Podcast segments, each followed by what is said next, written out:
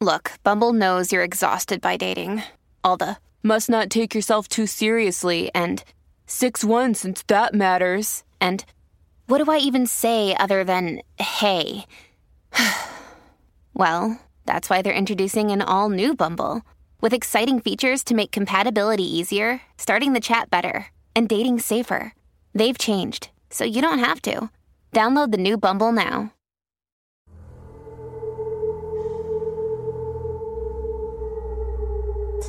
嗨，你好，欢迎来到今天的奇闻事件部，我是主播莫大人。今天分享的这个故事呢，是发生在啊医院里的一些事儿，是一个来自豆瓣的一个博主他分享的故事。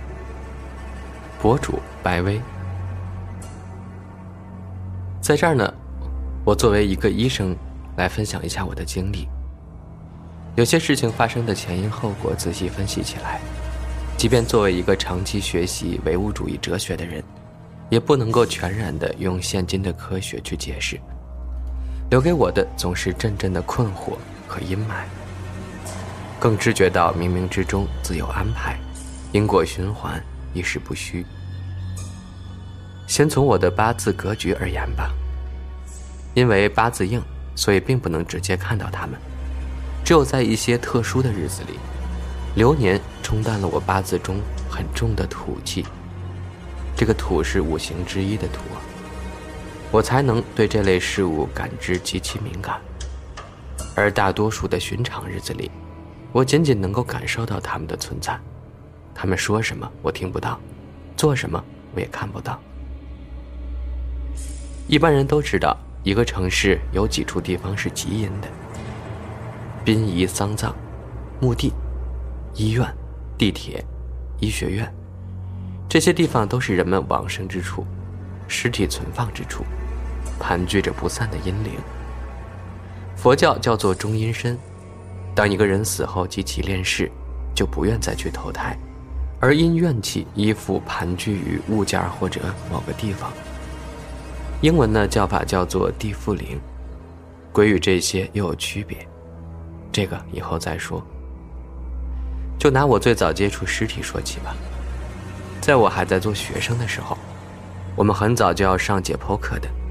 那时候我还心存恐惧，但知道总归逃不过。学校的停尸房就在食堂的对面，食堂地方小，经常把米面的储存在停尸房隔壁的仓库里。解剖室嘛，通风极好，有一个巨大的机器不断的向外抽着气。福尔马林和人类腐尸的气味就伴随着我的大学生活。这件事儿促使我对于湿气极其敏感。在后来的日子里，就算在表面看似没有死过人的地方，我只要闻到这个味道，也是立即走为上策。我们的解剖老师是一位中年男人，他的情绪始终处于非常稳定的状态。他迷信。每次开心的时胆，总是烧香三支，朝四个方向拜拜。这些他并不当着我们的面做，我也是听人说的。一个学科学的人能够如此，总能说明一些问题。他告诉我们，要有崇敬的心态，感谢他们，让我们用来学习。我第二次去解剖室的时候，早上起晚了，我寝室的同学早就已经走了。我穿好白大褂，走到解剖楼，看到解剖楼的门关着，觉得纳闷儿，然后就发狠劲儿把门打开了，我就一层一层的下楼梯，朝地下室走去。我走到本来应该我觉得是解剖室上课的地方，却是一个长走廊的拐角。我开始觉得不对劲儿了，但当时还不是很迷信这些东西，于是决定壮着胆子去找找。心里毛毛的。那时候我发现墙壁上都是水汽，非常的湿。当时也没多想，继续走，绕了几个圈子，居然还是没有找到我们的教室。而且绕到了一开始的拐角那儿，就是那个长走廊的开端。我彻底怕了，冷汗都出来了，两只眼睛朝四周不停的张望。当时我发现一个不能解释的现象。那瓷砖墙壁上有三道痕迹，就像有人手贱，边走边用手抹过去一样。痕迹呢是正常人的高度，有时候非常高，当时看至少高过我的头顶吧。可是这个走廊里就只有我一个人呀。我咽了咽口水，已经开始哽咽着要哭了。想起妈妈叫我害怕时候就念佛号，我边念边找楼梯回去。不知道什么时候，我看到向上的楼梯，我一阵快跑。猛奔，就走出了地下室，立刻冲回自己寝室，心绪不宁。那一整天我都逃课了。后来过了一个星期吧，同寝室的女孩子陪我去上解剖课。那个地方和我第一次去的时候一样，没有什么长走廊，也没有什么湿气凝重的墙壁。我的心都跳到嗓子眼儿了，不过什么都不敢说。我知道。那回我是鬼打墙了。后来也知道那段时间为什么会不太平。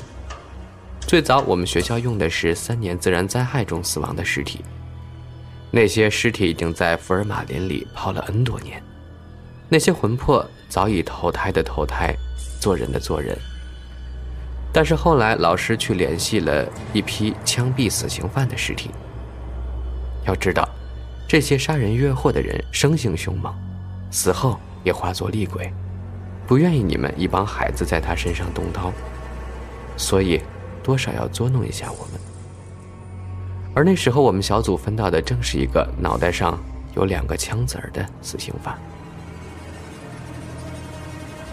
另一个我是听来的，那个女孩是个很聪明的小孩，她说这个地方不吉利，我默然听着。我们宿舍当时的床有支蚊帐的钢管，空心的。他说到这里，其实我都知道他要说什么了，因为太普遍了。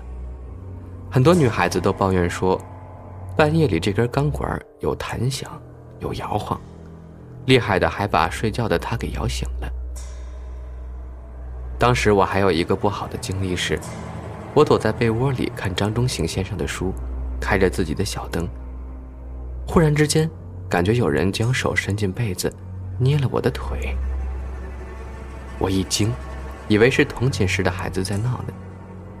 被子一掀开，外面黑漆漆一片，而他们一个个都睡得很熟。总之，我们当时那儿确实有些不好的东西。我有一次还见了他一面。隔壁的陈我不熟，不过他是住校生。我有次周末没有回去，他来敲门，我应门，看到他脸色不是很好。当时我也觉得脑子昏昏的，手脚发麻。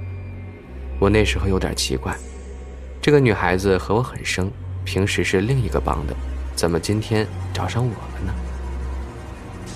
她说：“我想问你拿点药。”我说：“我是有头孢，要吗？”他说：“不是，我要中药。你懂中医的，这里只有你懂。”我说：“我就懂点皮毛而已，什么毛病啊？”他说：“要跌打膏药。”你知道哪里有卖吗？我摇头，觉得莫名其妙。他后来就走了。后来路上我碰到他，寒暄了几句，就问起那天谁要跌打药膏。他也莫名其妙。我把事情跟他说了。他说：“你睡糊涂了吧？”没有，我那周回老家了。这个事我一直想不通。不过最近这段时间，我听同事说，那个陈的爸爸死了，不过是很早以前的事情了。从高压线缆上摔下来，拖回去两天就死了。我忽然想起那个非常奇怪的下午，战战兢兢地推算了一下时间，大概就在事发前半年左右吧。他化成了陈的样子，到底是要传递什么讯息呢？为什么传给了我，而不是陈本人呢？我始终是不解。后来呢，我进了浦东的某个大医院实习。实习期间，我也见识了什么叫做人间炼狱。我们在做学生的时代，总心怀善良和救世情节，但是目睹了医院里的一幕幕惨剧，不免让人心灰意冷。有情的是鬼，无情的是人。X 在急诊已经待了两个星期了，我现在仍记得他当时的诊断是 COPD，二型呼吸衰竭，房颤。他已经接近八十岁了，有两个女儿和媳妇儿轮流接班照顾。老人在急救期间已经昏迷了很久，每天都上着心电监护，一定浓度的氧气吸着，估计总是过不了这个关口的。我那个时候对病人还是极其好奇的阶段，什么病都喜欢跑过去看看，观察病人的变化，从而得到临床的处理经验。成熟的医生在这方面已经很麻木了，除非是极其容易出医疗事故的病案，或者是熟人介绍来的，一般都按自己的经验直接处理。两个女儿都对老太太很好，对着老太太说话。急诊间就像个乱葬岗。大坟场，他们依然充满爱意和耐心，对着自己的母亲，一点也不绝望。说实话，我看到这么混乱的环境都会绝望的。数百名诊断不明、疑难杂症或者等待死亡的众生聚集在一块儿，虽然还都是活人，散发出的，却竟是当年我在医学院里闻过的尸气。媳妇儿对老太太的态度很差。她对于治疗没有问题，对查房也是问两句答一句，毕竟不是老太太生的呀。她每天坐在那儿就是敷衍了事，但是我心中对这样的人并不是充满责难的，因为我见的太多了。那天凌晨，上级医生去睡觉了，就剩下我守着。一个中年男子醒来，他其实长得是非常不错的，但个子不高。眉宇间透出的是无限的焦虑和担忧。他说：“医生，医生，你快去看看我妈。”我那刻手头在抄方子，等我停笔抬头，他已经不见了。我就出办公室去找他，因为他连让我看谁都没说呢。我就远远看到他在 X 老太太身边站着，我对他点了点头，回办公室找到病历卡就过去了。老太太点头样呼吸着。情况还是那样的不大好，一般点头样呼吸是一个人临终的标志了。那天是媳妇儿当班，她在那儿打瞌睡。我对男的说：“你妈妈可能要闯出这关很难了。”他露出极其难受的神情。我听到他说：“我会尽力保护我娘的。”我当时小小的愣了下，想这个男的怎么还蛮文艺的。后来坐在办公室里，他来找了我四五回，都是叫我去看。有次是老太太发了房颤，我让媳妇儿给老太太吃点他们原本就用的可达龙。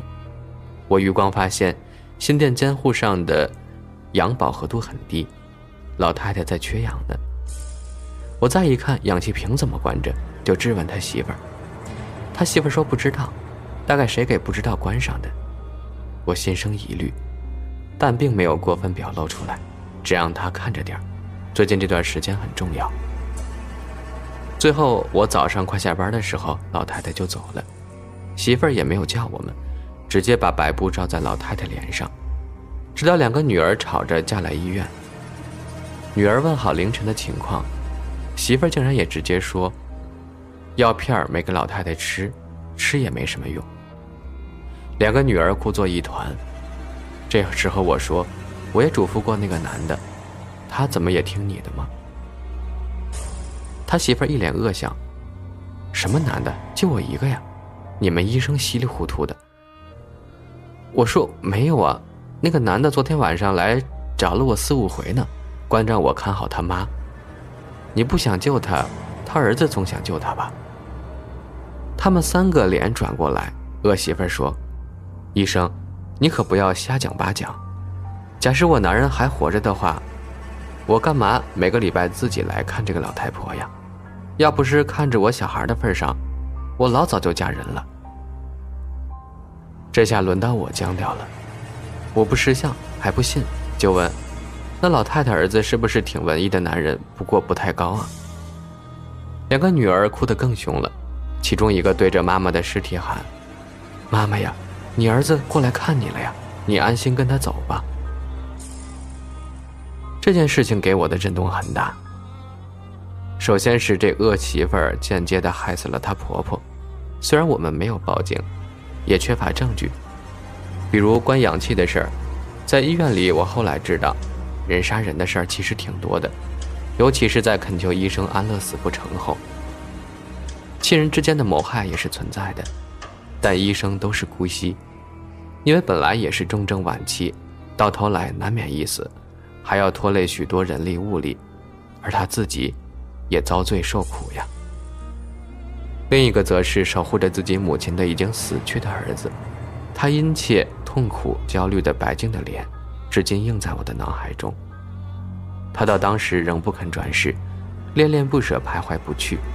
眼睁睁看着人间惨剧的发生，却也无能为力，只能一遍又一遍的让我过去，希望我发现一些端倪。虽然我阻止了第一次，但只要那恶媳妇有这个谋，我始终是要下班的，防不胜防呀。我心中对那个中阴身男子深深歉疚，无法言语。倒是，鬼有人间情，人失良善心。